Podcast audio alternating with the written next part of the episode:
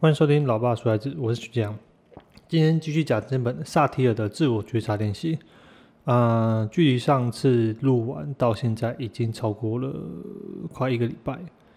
那基本上我现在每每个礼拜录一集嘛，只是我在有点可惜啊。我我本来想说在那一天那那一天录完之后的隔两天就把它录掉，因为那时候想法其实会更更新鲜，更有东西可以讲。那只是这中间过程发生一些事情，那什么事情我等下会再跟大家分享。那先继续把把这些后面的章节把它讲一讲吧。然后我我记得我每一次我每次呃，因为我工作跟跟送货有关系嘛，所以我每次要叠货叠在货车上面的时候，因为每次出去一趟就要跑好几家，那我们家的公司我们家的东西又很非常的。呃，有点复杂，跟它有点不规则形状，所以每次都要考虑一些路线跟你的载重，就是说有些东西可以压，有些东西不能压。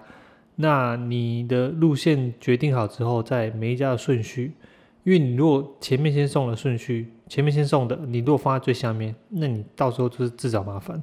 所以我对我来说，我会觉得这东西是很重要的，它它必须要在一开始就决定好。所以你在设定上面，就是一开始先决定好之后，然后慢慢的一层一层铺上去。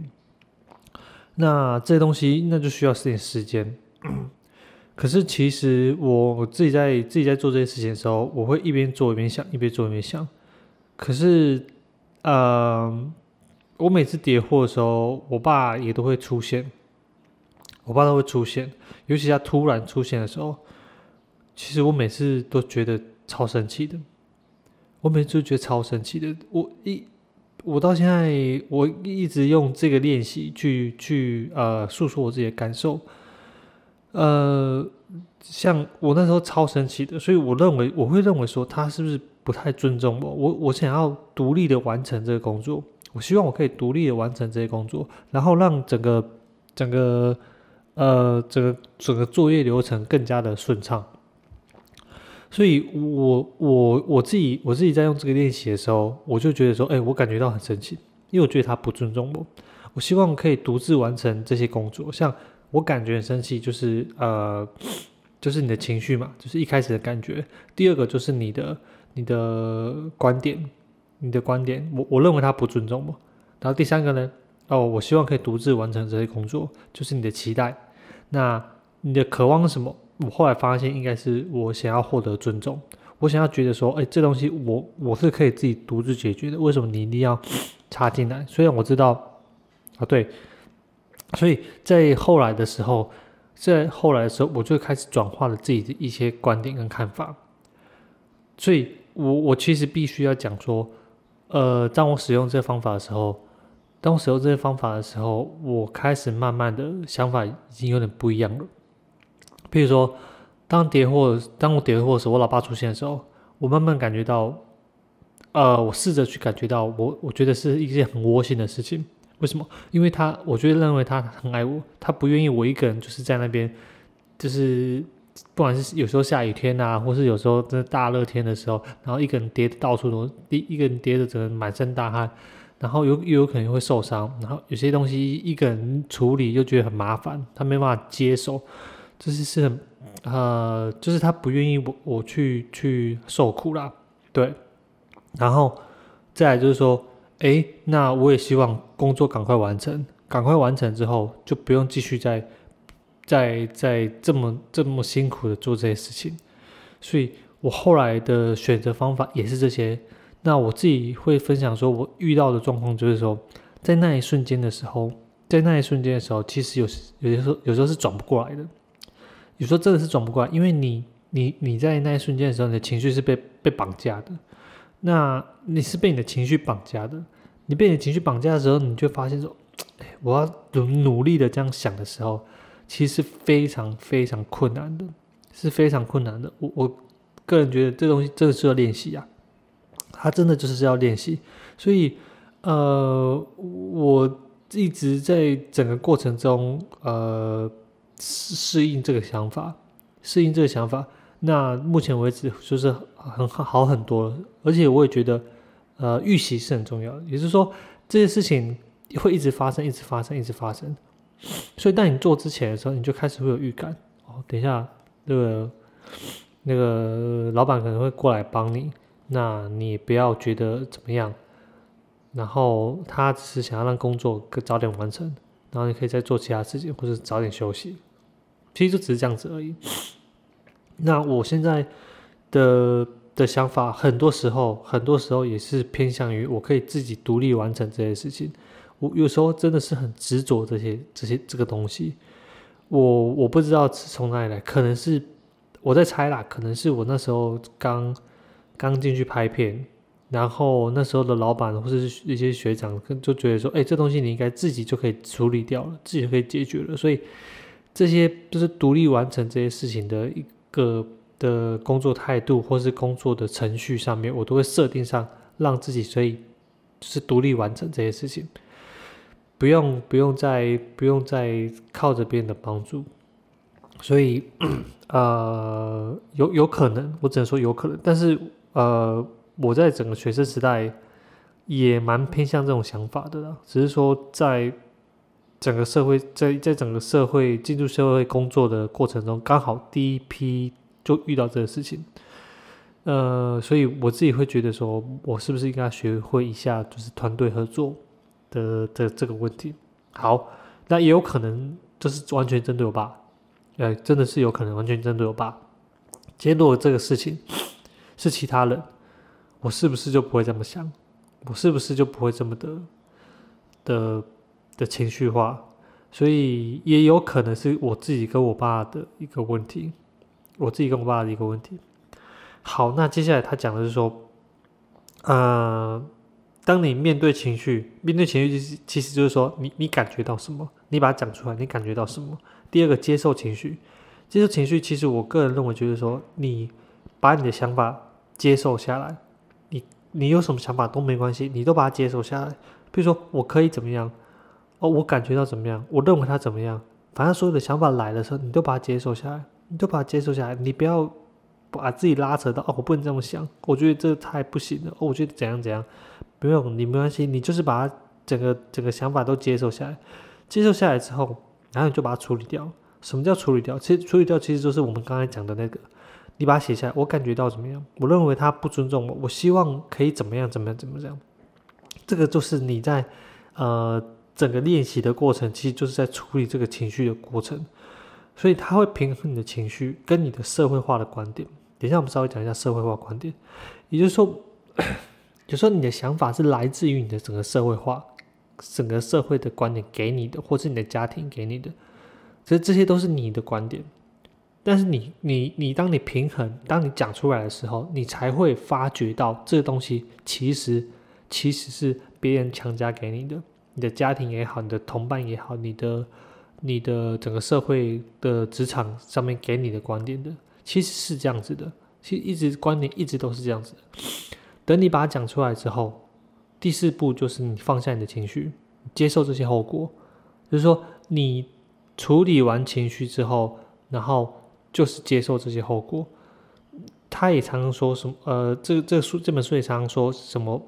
欢喜做甘愿受，欢喜者甘本修。我想他想讲的其实就是，当你面对自己的情绪的时候，这情绪来了就来了，然后你面对它。然后把它讲出来之后，之后你就会有意识的，你就会有意识。其实整个的整个的过程之中，没有不一定是要你的行为做什么改变，它只是要你察觉到你的情绪到底是怎么流动的。这东西是是整本书的重点。所以当你多做几轮的观察的时候，你就会慢慢的、慢慢的。你就会慢慢的就是去知道自己的反应到底是怎么样。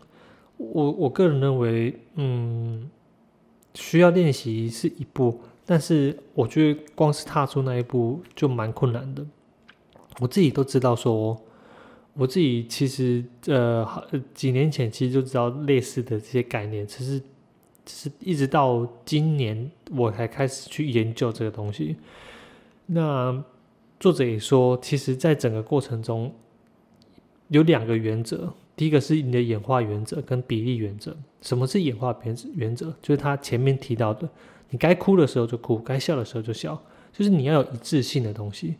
你要一致性的东西，这其中只要有一个，比如说渴望，譬如说你的观点，譬如说你的期待，呃，不不对的时候，比如说不对、不一致的时候，你就不会出，你就不会没办法出现该哭该笑，该哭的时候哭，该笑的时候笑，没办法一致性。等到这个一致性如果开始出现有问题的时候，就发现你的整个情绪流动就是状况就是有有有差。你就会出现刚刚那四种，诶，上次说的那四种人的状态下，对，会会走上极端值啊，应该说这样走上极端值。接下来我们聊一下，呃，另外一个原则叫比例原则。那那什么时候是比例原则？其实它乍听之下跟演化原则，我觉得是有点矛盾跟冲突的。我们刚才说该哭该笑，该哭该笑，那。你在某些场合，你就是没办法概括开销。比如说你在开会的时候，你怎么可能就是想笑就笑，想哭就哭？有时候你真的是会有一点，你你真的是会有一点呃，发现说，呃，这东西他们是会矛盾的。但其实作者说，其实没有什么矛盾的。在整个的自我觉察练习之中，他是要你说，对，没错，你该哭的时候该该哭的时候哭，该笑的时候笑。但是最重要是你要克服你的惯性问题。如果你今天在开会的时候还是继续这样该哭该笑，那这样子你你呃还是没有完成他要你做的事情。他要你做的事情是说，这是这个这个这个现场这个现场，我该哭该笑，最主要是我有没有觉察到我自己应该哭还应该笑，或者是说这个东这个地方我我我真的很难过，可是我在这个场合我没有办法表现出来。但是你有没有意识到，或是说你克服自己的惯性，说，嗯，我因为我非常难过，我非常难过，我非常难过。可是因为在这个场合里面，我没有办法，我没有办法表现出来，但是我心里还是很难过的。所以，他还是回到那个原点，去克服那个惯性的问题。我觉得有点难去形容，有点难去形容，因为我刚才在这样子讲的过程之中，也是觉得。好像真的有点怪怪的，不过我大概了解他的意思，我大概了解他的意思，不过真的是需要练习的，这真的是需要练习的。好，那这是讲完我们转化情绪的一个的的的过程，那我们接下来就要讲三个，就是转化观点，还有转化这个渴望跟期待。观点我们刚才讲过很多次了，观点其实就是你的。的念头啊、想法啊、假设啊、结论啊、价值观啊、信念啊、你的核心思想、原则之类的东西。那我我们我们之前有提到说，那什么叫做什么叫做你的这些这些东西？你的念头、想法，我常常会跟你说，如果你的你在你的情绪很糟的状况下，有某一些想法会一直出现、一直出现、一直出现的时候，那些东西通常都是。通常都是来自你之前的经历，譬如说你的童年经历、你的同才经历，或是你在社会上有成功或失败的一些经历，这些东西会促成你之后的想法一直出现、一直出现、一直出现。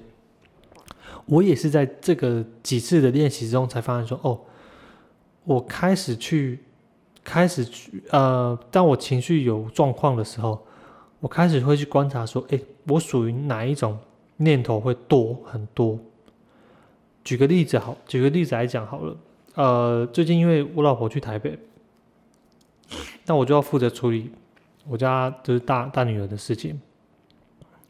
然后我就会发现说，其实我很认真的在处理她的事情，我很认真在处理他的事情。可是，可是我后来发现一个状况，哇！可是还是会出现状况，还是会出现状况。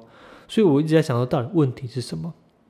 问题就是来自于我把。这个大女儿她出现在我头脑里面的时间，跟跟呃所有的时间跟频率少之又少，这什么意思？什么意思？就是说我没有办法时刻的把它丢进我的脑袋里面，我没有办法时刻一直去想他的这个事情，一直去想，一直去想，就是你没有做什么事情的时候，他就会出现；你没有做什么事情的时候，他就会出现。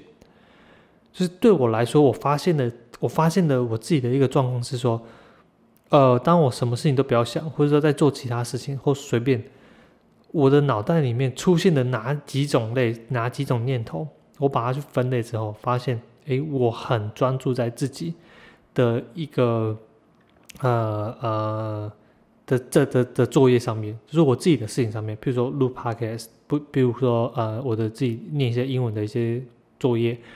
或者是说，呃，我看我自己喜欢的东西，我发现我大女儿的念头很少出现在我脑袋里面，很少出现，所以你到最后还是会发现说，这东西就是会漏东漏西，漏东漏西。即便是你花了很多的时间，即便是你花了，就是把它所有很多事情写下来，你还是会漏东漏西的。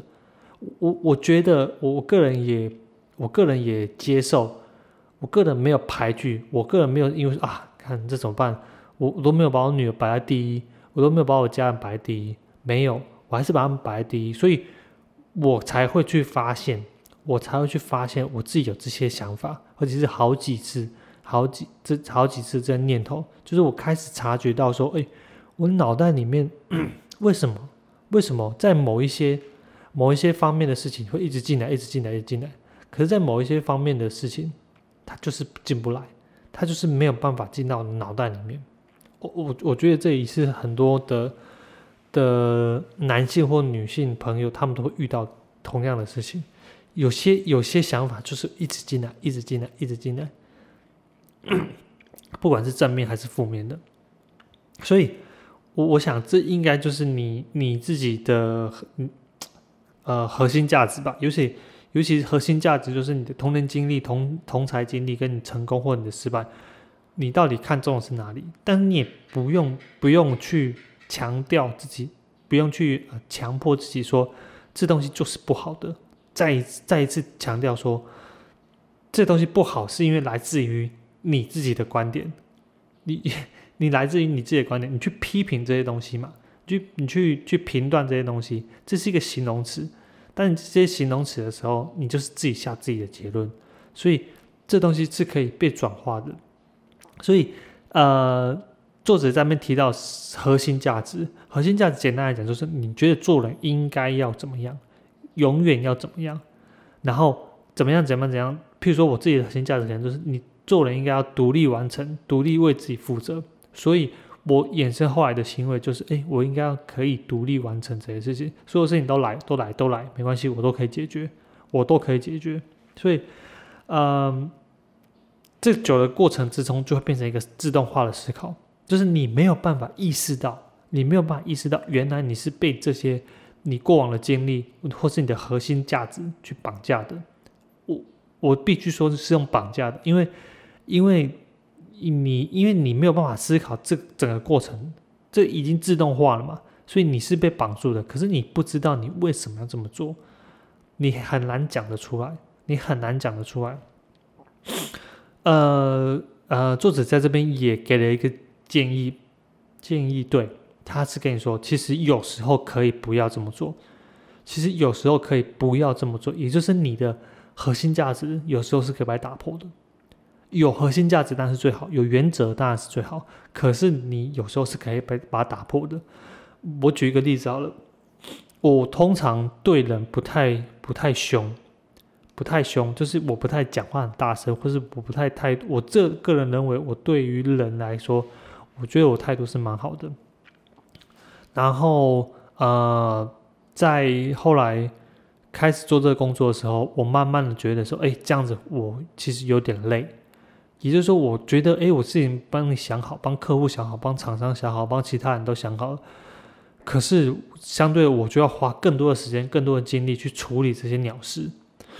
所以，我后来，我真的是很后来的时，后来的时候，我开始去想说，哎，为什么某一些人，他们明明，他们明明做事情的态度就这么烂，或者说他们对人的态度就这么烂，为什么这样子？他们的这种处理方式是很有高、很有效率的，就是他可能会讲话很大声，或是呃威胁恐吓，或是。我一些看不惯的一些道德观的一些使用的方式，可是效果真的就很好，效果真的就很好。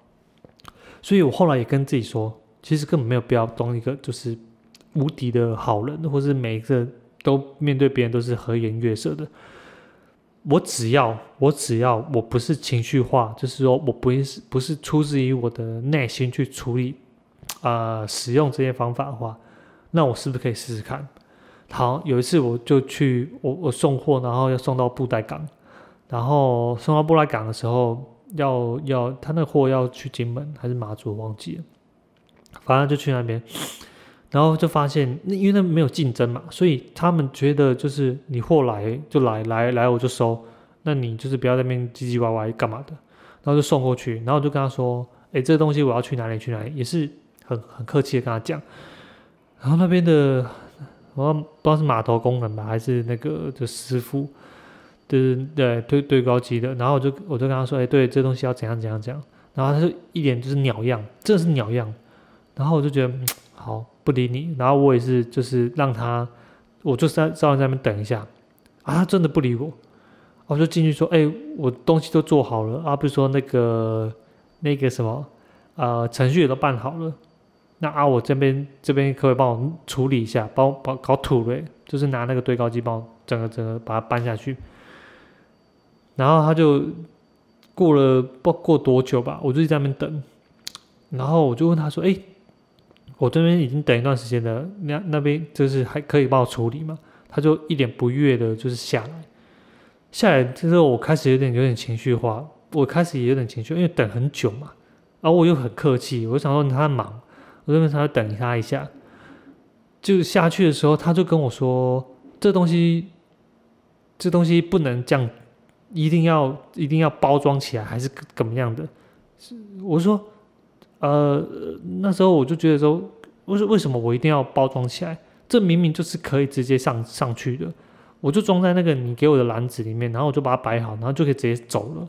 为什么我一定要这样子把它弄起来？”然后那一阵子，我就觉得，哎，我需要好好的跟他讲吗？我需要好好的跟他讲吗？所以那一阵子，因为我特别有印象，其实就是因为我其实有点情绪化，可是我又我又没有办法，我又没有放任自己，就大声的去跟他呃争论这些事情。所以我我的情绪后来其实是蛮平静的，但是我的行为是蛮夸张的。我就直接大声跟他说：“这东西就是可以直接丢进去，这些东西就可以直接丢进去，我没有必要再去装，还是再去装箱，还是干嘛的？我其实是很大声的跟他跟他讲。其实我知道，认为那个态度不是很好。可是你知道，我那时候情绪，我那时候心里的想法是说，呃，有点是演的这样子。我我其实是很平静的，我其实是超级。”没有没有，就是什么什么心跳加速啊，什么什么脑脑充血什么，有的没有。其实我很冷静，我只是想说，我是不是可以凶一次？我那时候，呃，这有可能应该是我第一次对陌生人这么凶。我对我就直接在现场就大喊出来，我就说这些东西就是可以这样做，为什么你们就是不能这样做？然后凶完之后，他好像不一定摸摸摸摸着，然后就就就继续把我做吧。反正一副也是还是一样啊，脸还是一样塞饼啊。但至少这一次，我就觉得我自己内心是很有想法的，是说我整个的过程之中，我是没有脑充血，或者是我也没有特别的、特别的、特别的，就是心跳加速或什么。因为因为通常遇遇到这种状况，你你都会。呃，你都会其实有点情绪，会很激动，一直要过了一段时间之后，你才会冷静下来。可是没有，我到时候东西搬了，我走之后，我只觉得，哎，这感觉好奇怪。其实是我自己心里的状态是蛮蛮平静的。哎，对你，我自己会觉得，哎，我这样是很演呢，就是是演戏的那种感觉，好像是演戏的那种感觉。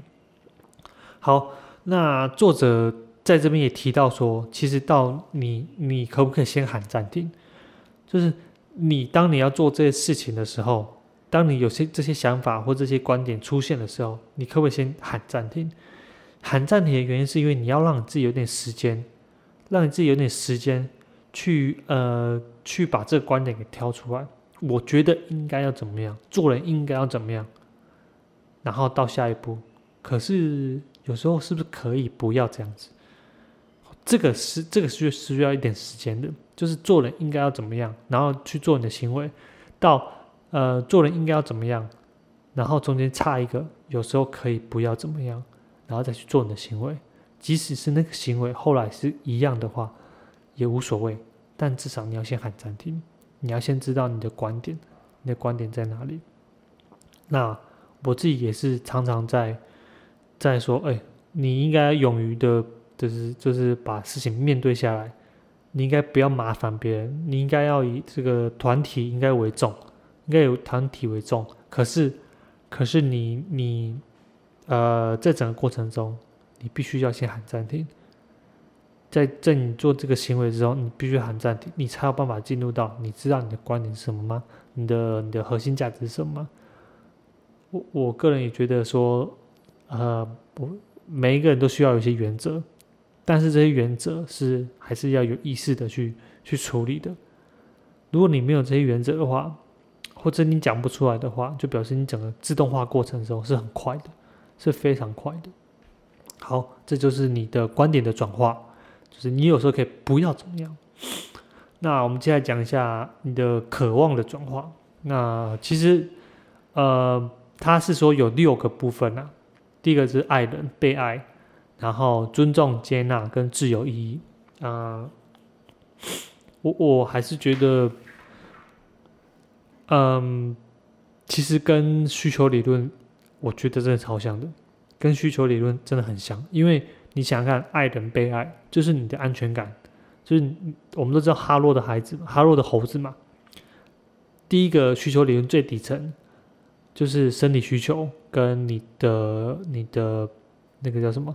安全感，你的安全感嘛。第二个，第二个就是尊重，尊重跟接纳，就是往上一层，归属感跟价值感。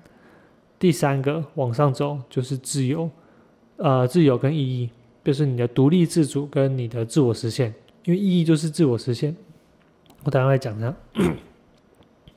哈喽的孩子大啊，哈哈喽的猴子猴子大家都知道，呃，两边的猴子，你给他一只奶一。一直给他奶喝，跟另外一个给他绒毛布，他要选哪一个？他选，他会选择喝完这边的奶之后，去跑去绒毛布的妈妈那边取暖。也就是说，他也需要，他也需要被爱的感觉。呃，两边都是需要的，两边都选。你只有一直喂他，一直喂他，一直喂他，他是不会，他是不会接受的。所以，爱人跟被爱需求理论里面，我觉得。很蛮简单可以理解的。那尊重跟接纳，什么是尊重？其实尊重其实就是他能不能知道说，他能不能知道说他的决定或是他的个人是是是是是可以被独立出来的，是可以是有价值是有贡献的。他的不管他的决定还是什么东西，他都觉得说，哎，我有被尊重到。你把我当成一个人看，你把我当成一个个体看，你不是把我当成一个工具。然后我也可以，啊啊，我也可以贡献出什么东西，我也可以有价值。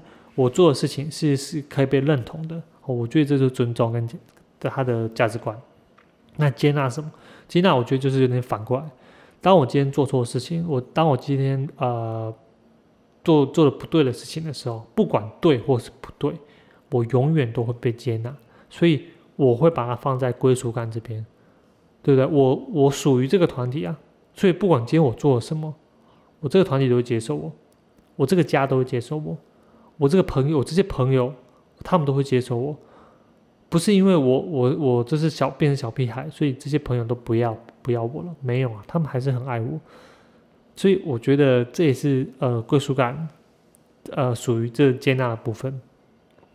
那自由跟意义，自由我觉得自由比较不会不知道放在需求理论哪里啦。那自由我我觉得是就是独立自主啦，独立自主那那什么意思？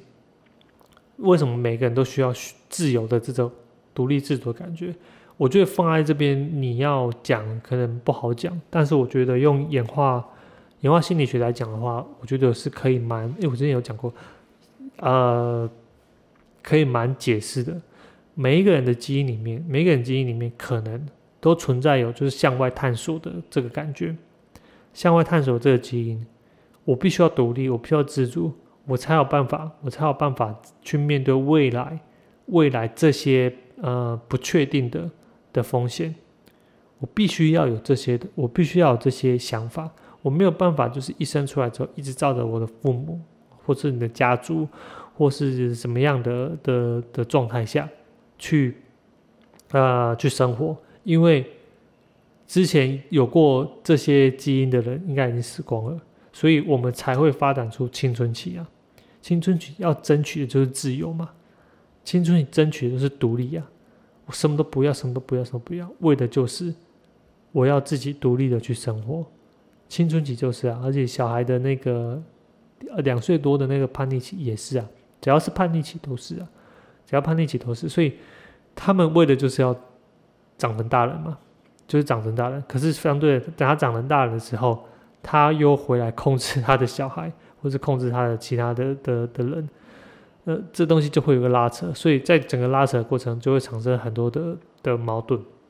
我想，这这应该就是人生。那意义的呢？意义其实就是自我实现嘛。其实它分两种，第一个是成就感，成就感就是你利己的部分。这东西我做，我觉得好爽，我做我觉得很有意义，所以我就一直做，一直做，一直做。它对自己来说，成就感对自己来说会比较比较偏向利己。那什么？还有一个东西叫利他，利他其实就价值感，其实就是。呃，我会觉得价值感这个东西跟我们刚才说的尊重是一样的。你觉得帮助别人这事情很有价值，就很有意义，很有意义的话，你就一直去做它，一直去做它。那这整个过程之中，还是要遵守所谓的一致性，就他人、自我跟这个情境，他人、自我这个情境，只要这三个，只要这三个能够保持一致，那保持一致什么意思？就是要保持一致性。那我们先，我们之前讨论中四种四种类型的人格嘛。讨好型的时候，讨好型对讨好型的人来说，他比较着重在于爱人或是被爱，接纳别人或是利他利他的一些价值感。可是，在某些部分，他是比较低的，比如说尊重别人。他有时候会觉得，我自己做的好像没什么成就感，没什么没什么价值感。所以他比较以他人为中心，他比较以他人为中心，所以他常常会发生的就是我们所谓的，就是不被人家尊重，因为烂好人嘛，烂好人很常不被人家尊重，所以他也没有觉得自己没什么成就感，因为他一直在成就别人，没有不是成就自己。指责型的人，他呃比较容易被尊重，因为他大部分都高高在上嘛。他大部分都是这种惯老板型的，这高高在上，他也比较自由，他也很有成就感，因为他看的都是自己，他比较利己，以自我为中心。那对于爱人跟被爱，还有他做错事情被接纳，或者说他可以贡献什么事情的时候，他比较缺乏，比较缺乏，因为他大部分都认为说，哎，我是我，你是你，我们不是一个团体的，所以他会觉得。有有时候，我当然说这这是相对的。他在爱人或被爱的时候，他比较没有办法表现出来，他比较没有办法表现出来。第三个是超理智型，就是所谓的或什么工程师型，他可以被尊重，他也觉得他人生非常有意义。可是呢，在接纳部分啊，在自由的部分，他觉得说很多事情就是要呃非常理智，非常压抑。非常理智，非常压抑，所以当你在就是爱人跟被爱的这些理论上，在一些渴望上面，就会被压抑住，他会被压抑住，他会觉得这些东西是不能表现出来的。有什么事情就是用道理说清楚，用道理说清楚。第三个就是所谓的的当兵型，他非常自由，就是他很喜欢自由，他也很喜欢呃被接纳，他是属于整个团体里面的。啊，那叫什么？的的的一个一个的呃，看我突然想不起来，属于团体里面的一个一个小丑的角色。但是呢，他在爱人、被爱还有尊重，他没有办法去承担这些东西，他没有办法承担这些责任，所以他会觉得他有时候一也是一样，他跟第一个讨好型有点像。他讨好型有点像，就是他也是都一直在讨好别人，但是他们不愿意去承担这些责任，他不愿意承担这些责任。OK，那接下来是转化期待的部分，呃，观点各位，期待部分，我觉得他就没有写的特别的，我觉得是后面有点是虎头蛇尾啦。但是因为期待的部分，我觉得是蛮蛮蛮难的。简单的方式，简单来讲，就是你你满足你渴望的具体的方式。期待有时候跟渴望是会是会嗯是会有冲比较冲突，就是他会有点分不清楚的。所以他有一个很他用一个很简单的方式，我觉得蛮好的，就是渴望就是你抽象的东西。我们刚才讲那些需求理论啊，有的没有的，全部都是可很抽象的东西，你蛮难具体的把它讲得出来。但是期待，期待就是说，这些就是一个行为，它就是一个具体的方式。你你你你希望他怎么做？他讲什么？你希望这个世界怎么样？或者希望自己怎么做？就是期待的部分就是这样。你不能说哦，我期待他爱我。那那不是，那是很渴望。你期待是说他能够在下班之后为我煮一顿饭，好，这就是期待，这是很具体的。那呃，它又分成两种，就是务实的期待跟不切实际的期待。那务实的期待当然很简单，呃，譬如说在爱人跟被爱在渴望方面，什么是务实的期待？什么是？满足渴望的具体的方式，在激情方面就是就是的荷尔蒙。我希望他可以跟我发生亲密的关系。好，这就是务实的期待。在激情方面就是这样子。然后第二个，在亲密方面，就是我希望他可以分享他的事情。我希望我可以跟他说出我心里面的想法。我说出嘛。一样，我希望他可以听到我想讲的事情。作者会在外面说，其实爱人跟被爱分也是分三种：激情、亲密跟你的承诺。这三个其实就是就是你啊，你要满足爱人跟被爱这两个渴望的具体的行为，具体的行为。激情就是你分享你的荷尔蒙，好，所以就是打炮干嘛有的没有的。呃，亲密就是分享自己的脆弱点。或是你愿意听他怎么讲，然后再下来就是承诺，承诺就是你不要放弃沟通，什么意思？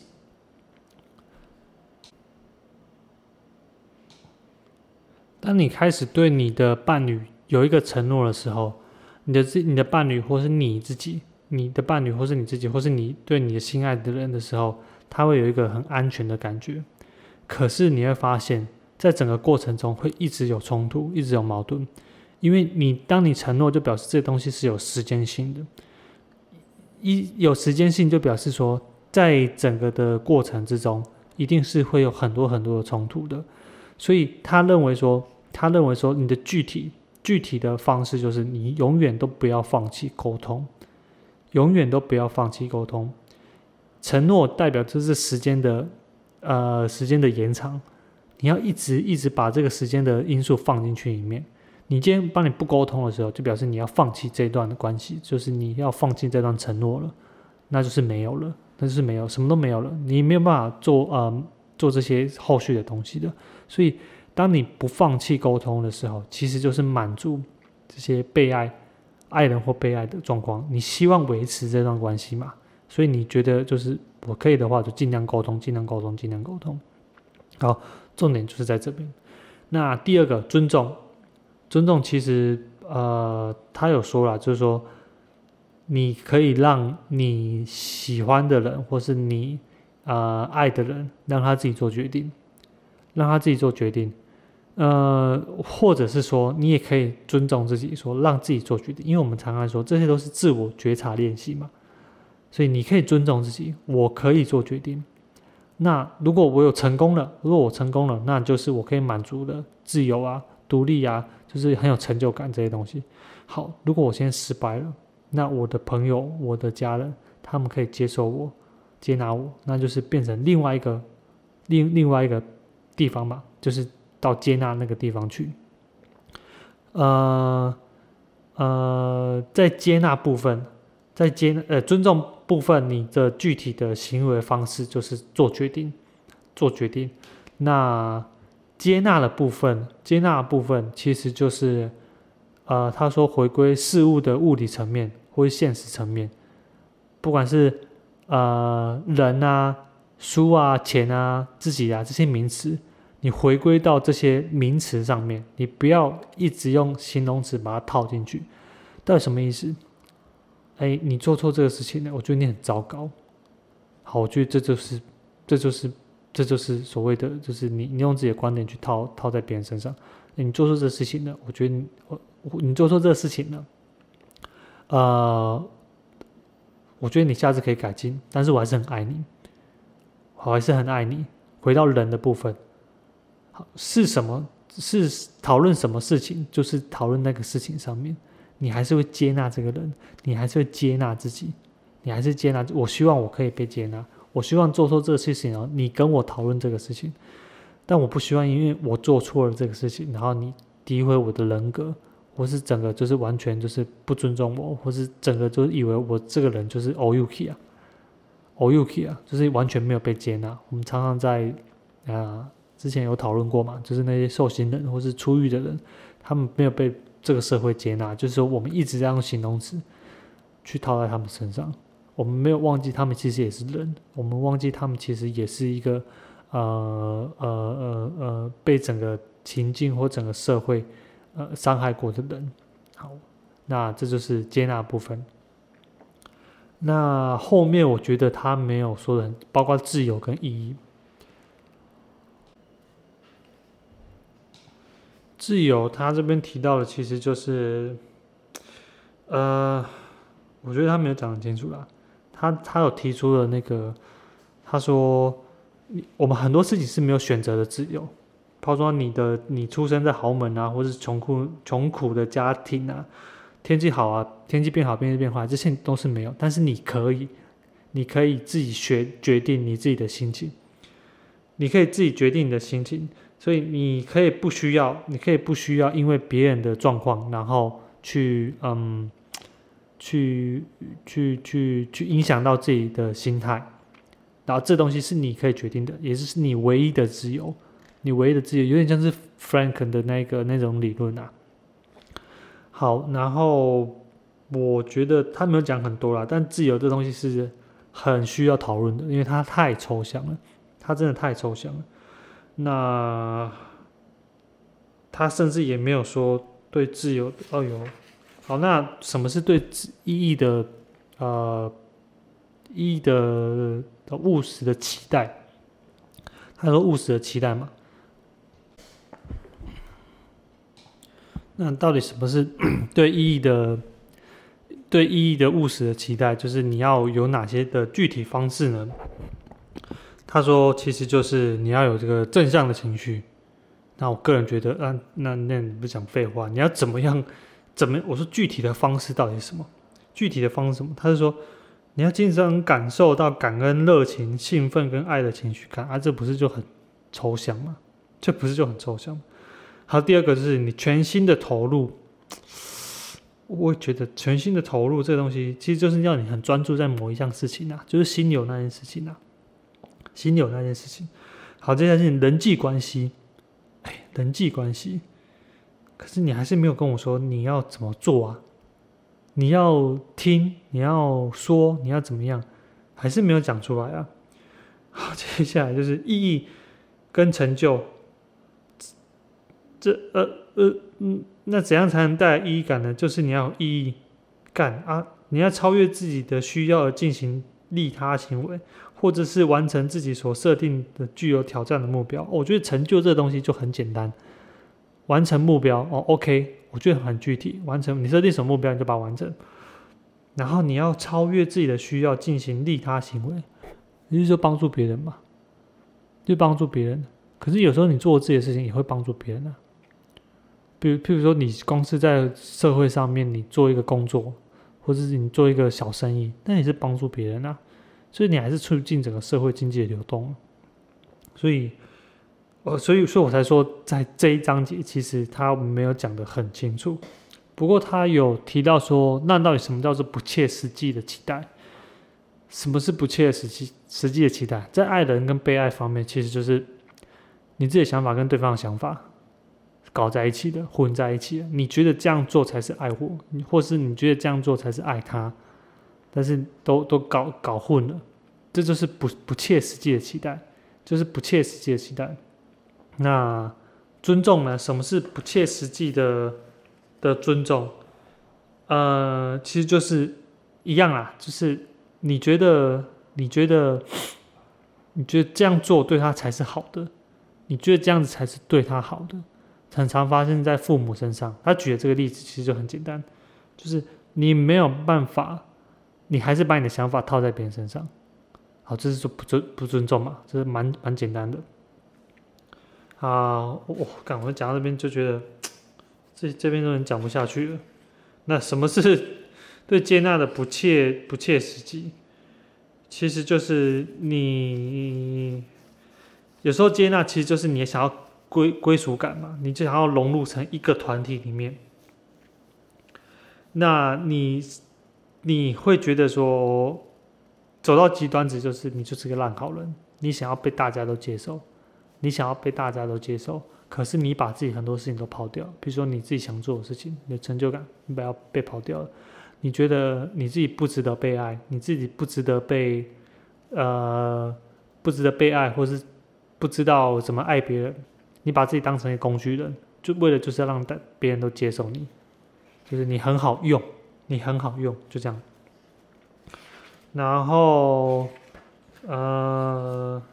对意义的不切实际哦，不切不切实际的期待，我不知道他这边讲什么，所以呃，也之后我可能再慢慢的补充吧。好，那今天就差不多先讲到这边了，因为我觉得到后面其实，呃，其实有点在，有点在 loop，那叫什么？他不断的在就是巡巡回，就在这个。嗯，我我个人会觉得说没有那么的好好处理的啦。前面讲的其实蛮精彩的，我觉得前面讲的蛮精彩，但是期待部分我觉得他没有讲的很好，他今天真的没有讲的很好，所以呃，我想也是因为说你具体的具体的方式其实是很难处理的，因为你具体的方式你还要配合你当时候遇到到底是什么样的状况，他不可能说哦。你就是要一直听你老婆的，你就是要一直听你老婆，不可能啊！你这情境上面，你又不知道你老婆到底是不是，比如说听别人的事情，然后去投资一大堆股票，加入老鼠会啊，你不能可能什么事情都听你老婆的，对啊，所以在整个具体方面，我觉得他很难讲。这也就是为什么工具书会常常遇到这些问题。你你买了很多工具书哦，教呃让小孩不要哭的三种方式就是。打他跟不要看跟送出去外面，不可能啊，不可能啊！可是你，我我一直我现在也很少看工具书了，这这算是工具书，这这算算是工具书。可是我觉得你，你如果持续要要一直以工具为准则的话，就蛮可惜的，因为很多事情你你的情况上你就是不允许，你情况上就是不允许。好啊，那今天讲到这，一超过五十分了。谢谢收听老爸说孩子，我是徐讲，拜拜。